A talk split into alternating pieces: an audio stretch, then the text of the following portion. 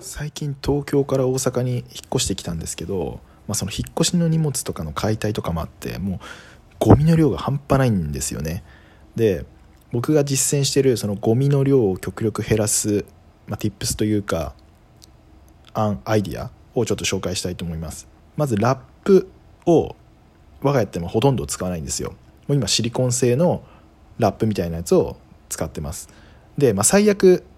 可能だったらもう皿上に乗っけちゃうみたいなのもやったりしますね。あとティッシュをほとんど使わないです。